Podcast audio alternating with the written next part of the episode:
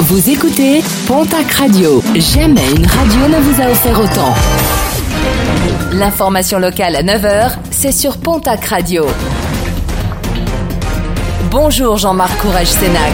Bonjour à toutes et à tous. Le ras-le-bol des éleveurs après le dérochement de brebis ce week-end à Cotteret. Des éleveurs qui pointent du doigt l'ours, mais aussi à l'inaction de l'État.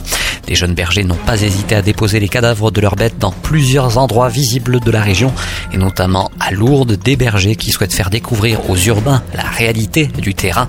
Une partie des brebis mortes a également été déposée devant le portail de la sous-préfecture de Bayonne.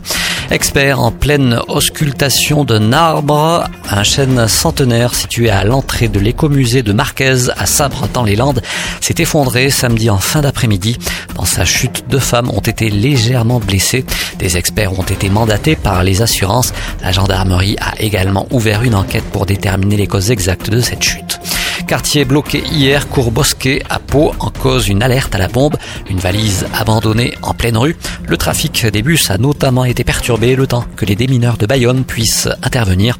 Une valise finalement ouverte, elle était vide. Alias dans le Gers, des sourires à l'occasion de la rentrée. Hier, la commune de 700 âmes a ouvert son école primaire 59 ans après l'avoir fermée.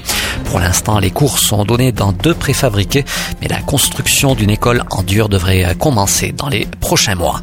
Avant l'arrivée de Phébus à Pau, le lancement hier à Bayonne du Trambus, un bus à haut niveau de service entièrement électrique, une ligne en rodage puisque la première journée a été émaillée de couacs techniques ou liés à la circulation avec à la clé de nombreux retards.